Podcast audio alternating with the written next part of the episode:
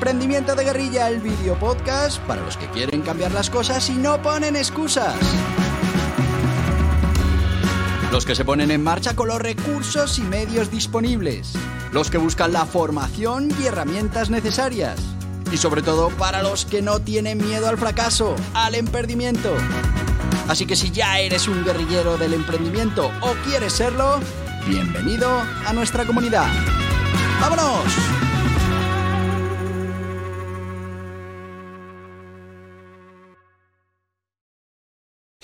Muy buenas, guerrilleros del emprendimiento.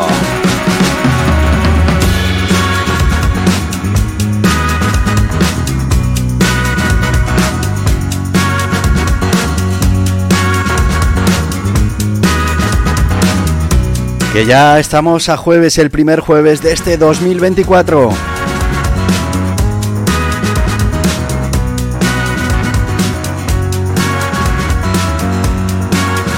Y seguimos insistiendo en este 2024 en hablar de, bueno, pues esas habilidades, facultades que tienen que tener los emprendedores de guerrilla para poder tener éxito en esta sección Guerrilleros del Emprendimiento.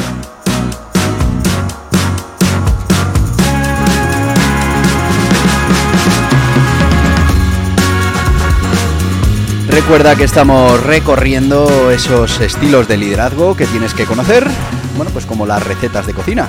Hay que conocer lo que ya funciona y ir quedándote con lo que te interese para resolver esa estrategia de liderazgo en cualquier momento, con cualquier equipo y en cualquier situación.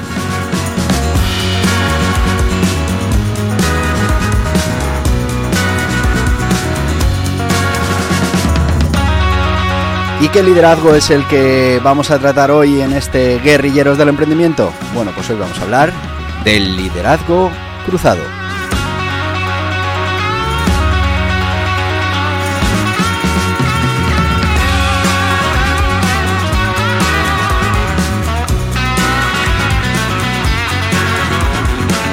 Así que, sin más, si te parece, vamos a empezar este primer jueves eh, del 2024 hablando de liderazgo y hablando, en este caso, de liderazgo cruzado, impulsando el cambio sin jerarquías tradicionales. Bueno, pues eh, ya sabéis, siempre hablamos de ese entorno empresarial actual, dinámico, colaborativo. Bueno, pues el, liderazgo también ha ido evolucionando hacia estructuras eh, más allá de esas estructuras jerárquicas tradicionales. Y es que el liderazgo cruzado lateral se basa en la capacidad de influir en esos colegas, eh, compañeros de equipo, eh, a través de diferentes departamentos o equipos. Bueno, pues lo que hemos conseguido es con esta herramienta de liderazgo eh, conseguir que todas esas cosas sucedan y llegar a ese éxito empresarial o dentro de nuestra organización, de nuestro proyecto de emprendimiento. Así que vamos a ir primero, como siempre, con esa definición del liderazgo cruzado. Vamos a decir que el liderazgo cruzado es un estilo de liderazgo que no depende de la autoridad formal, de esa autoridad, de esa posición en la jerarquía, sino que va a depender de esa habilidad de influir y colaborar entre otros, eh, con otros, eh, de diferentes niveles, de diferentes departamentos, con diferentes funciones en la organización. Bueno, pues este tipo de liderazgo se centra en construir relaciones, en promover la colaboración interdepartamental y en fomentar esa innovación a través de la influencia lateral. Por eso se llama liderazgo cruzado. ¿Cómo se llama también a este liderazgo cruzado? Pues se le llama liderazgo horizontal o liderazgo de influencia. Horizontal por esto de eh, los organigramas que normalmente van así. Bueno, pues horizontales porque al final esa capacidad de influir en compañeros de otros departamentos, en otros miembros de equipo, con diferentes funciones, diferentes habilidades, nos va a permitir eh, poner en marcha este tipo de liderazgo. Vamos a hablar un poquito del origen. Eh, como sabéis, eh, el término como tal, liderazgo cruzado, pues es bastante moderno eh, y es esa idea de influir y colaborar más allá de las jerarquías tradicionales. Eh, bueno, pues todo esto tiene raíces históricas. El término es actual, pero como en la mayoría de los casos ya es algo que históricamente se viene utilizando. Y es que las culturas y organizaciones antiguas tenían una gran... esa, esa influencia solía extenderse más allá de esas líneas jerárquicas formales basándose, por ejemplo, en la experiencia, en el respeto, en la sabiduría, esos sabios que tenían, bueno, pues, pues tal vez no estaban en la posición más alta de la jerarquía, pero sí tenían importante influencia sobre muchas personas de aquella época.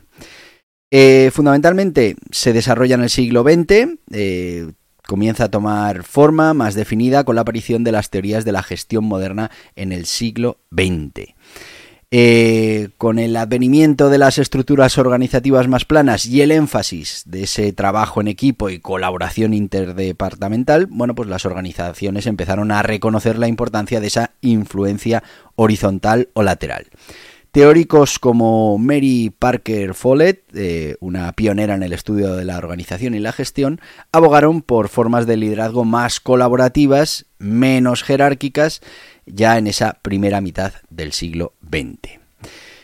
Llega la globalización y la tecnología.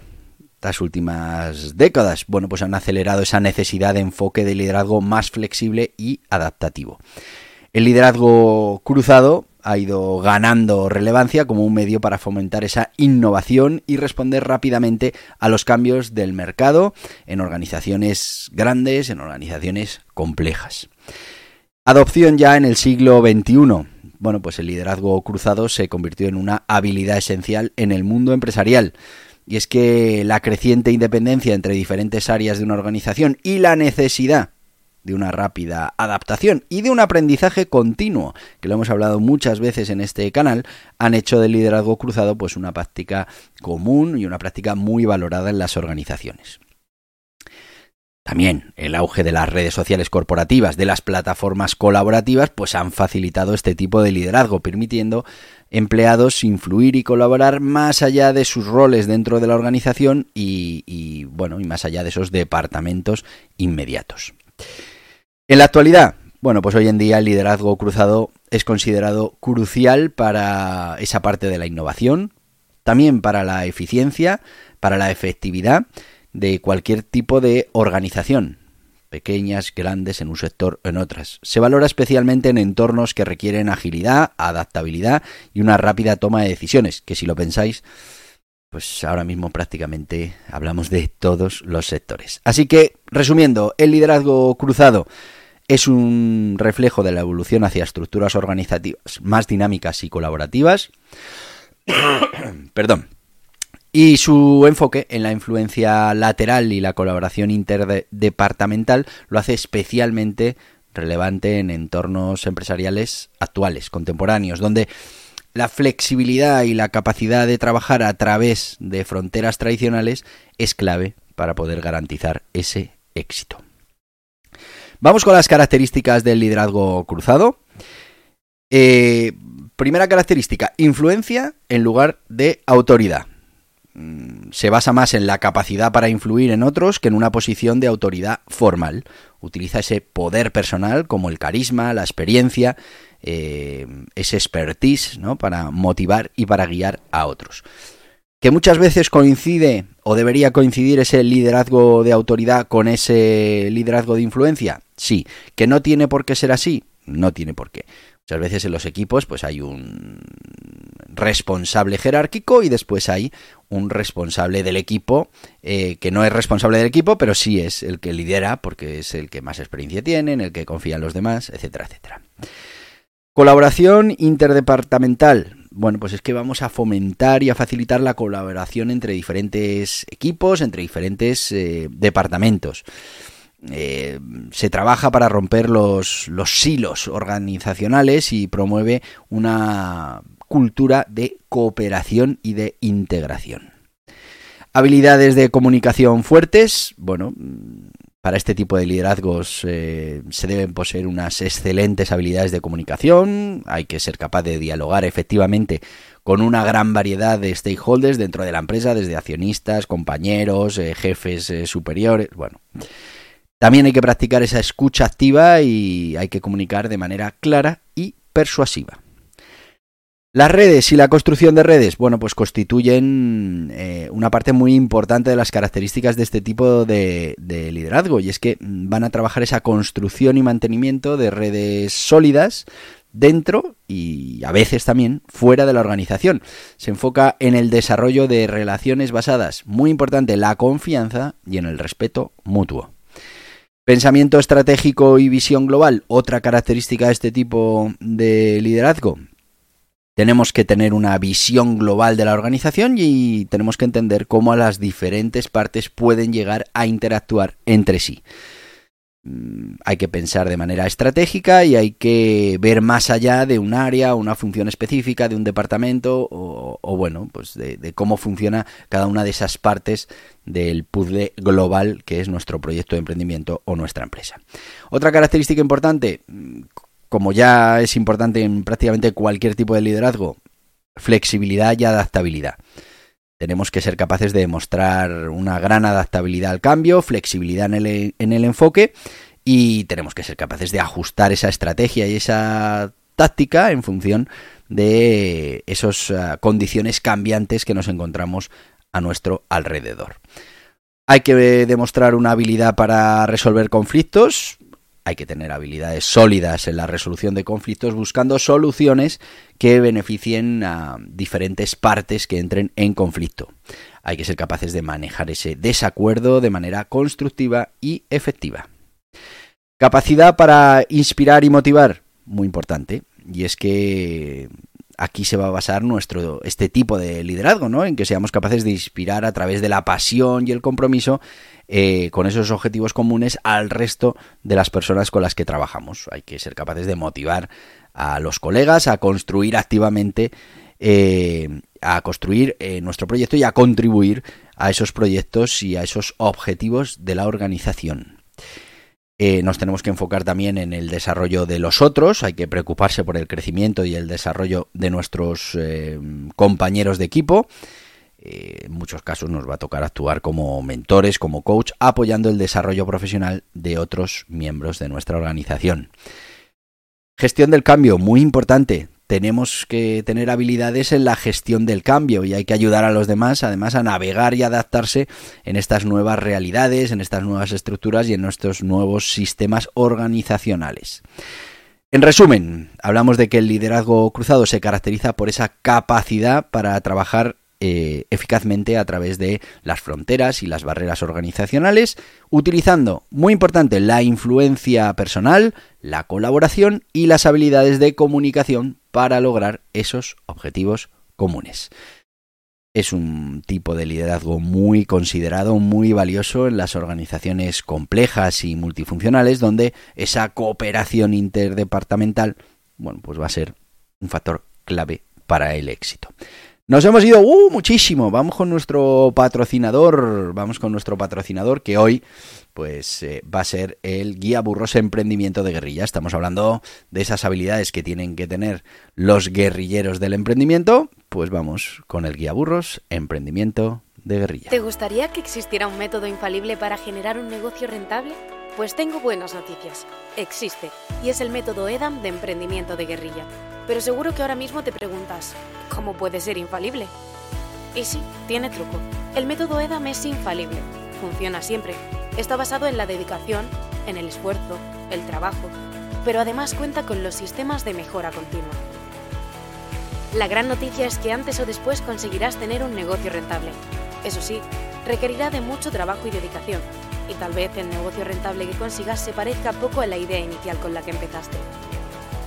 Pero ¿cuál es el objetivo? Utilizar un método probado, basado en la mejora continua que te permita emprender, poner en marcha un negocio con los recursos disponibles en cada momento. Hablamos de emprendimiento real, de proyectos rentables. Y en eso se basa el método EDAN de emprendimiento de guerrilla, en ir refinando cada proceso, cada acción, cada producto, cada objetivo parcial, hasta conseguir el objetivo principal, un negocio rentable. Que cualquiera, con los recursos que tenga, pueda conseguirlo antes o después, con más esfuerzo o menos. El Guiaburros Emprendimiento de Guerrilla es una introducción a este método. Puedes conseguirlo en las principales librerías o en internet en borjapascual.tv. Y ya estamos de vuelta con el guía burros emprendimiento de guerrilla. Ya sabéis, es un guía burros directo al grano, 144 páginas de puro contenido interesante en el que vamos a hablar de qué es el emprendimiento de guerrilla. Ya sabéis que es ese sistema para emprender con los recursos que tenemos en cada momento y en qué consiste el método de DAM que hemos creado para asegurarnos 100% de que nuestro negocio terminará siendo rentable si aplicamos el método EDAM. 9,95 no llega a 10 euros en las principales librerías, en las mejores plataformas online y en borjapascual.tv. Guía burros, emprendimiento de guerrilla. Seguimos, vamos con esas ventajas e inconvenientes del liderazgo cruzado. Por un lado, como ventaja fundamental es que va a promover esa innovación y creatividad a través de la colaboración entre diferentes elementos de, nuestra estructura eh, de empresa, de proyecto de emprendimiento. Va a mejorar la comunicación y va a romper esos silos organizacionales que a veces son tan negativos para las organizaciones y es muy adecuado para entornos dinámicos y cambiantes qué entorno no es dinámico y cambiante en estos momentos. Inconvenientes. Bueno, mm, puede ser desafiante con esa cultura organizacional fuertemente jerarquizada y ahí podemos tener mm, fricciones. La falta de autoridad formal puede limitar la capacidad de toma de decisiones rápidas y por último requiere habilidades interpersonales y de comunicación muy muy avanzadas. Método de aplicación del liderazgo cruzado bueno, pues podemos implementar este liderazgo siguiendo los siguientes pasos. Primero, tenemos que desarrollar habilidades de influencia.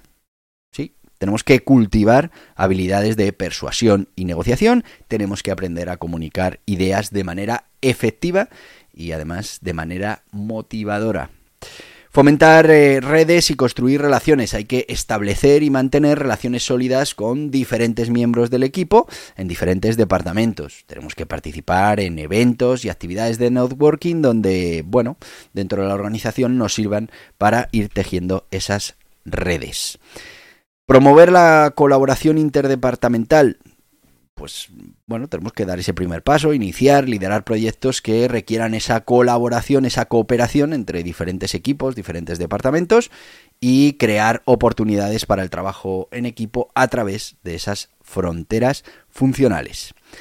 Tenemos que ser capaces de practicar esa escucha activa y empática, y es que escuchar activamente las necesidades y las preocupaciones del resto de los miembros del equipo con los que nos vamos a relacionar, pues es fundamental. Y además tenemos que mostrar empatía y comprensión hacia las situaciones y los desafíos de otros departamentos, de otros equipos, de otras personas dentro de nuestro proyecto. Además, nos tenemos que convertir en un modelo a seguir de comportamiento colaborativo, demostrar al final con el ejemplo la importancia de la colaboración y esa comunicación efectiva. Y bueno, pues además tenemos que funcionar como un facilitador y mediador en esas discusiones eh, y proyectos grupales.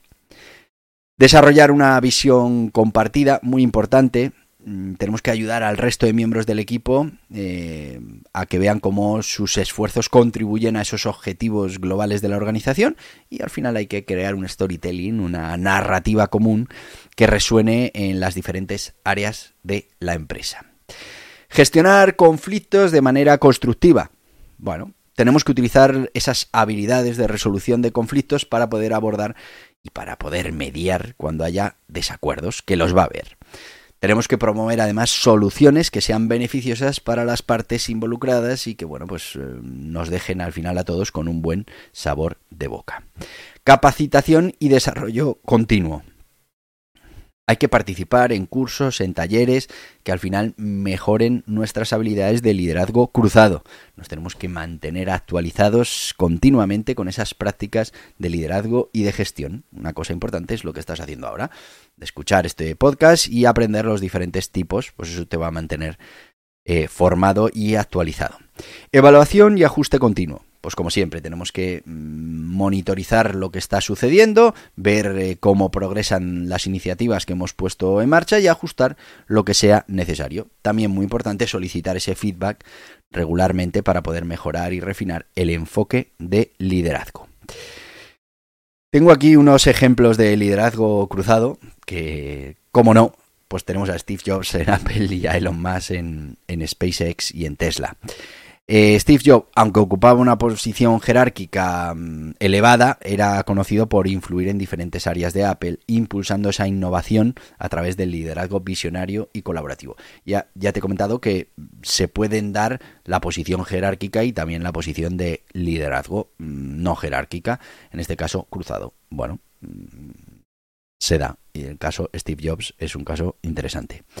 Eh, más eh, Elon Musk, eh, bueno, pues trabaja a través de estructuras organizativas para influir y motivar a sus equipos en diferentes áreas. Al final lo que busca es ese fomento de la innovación y la colaboración. Tenemos también, como vi de tiempo, un poco justos, algunas anécdotas y curiosidades sobre el liderazgo cruzado.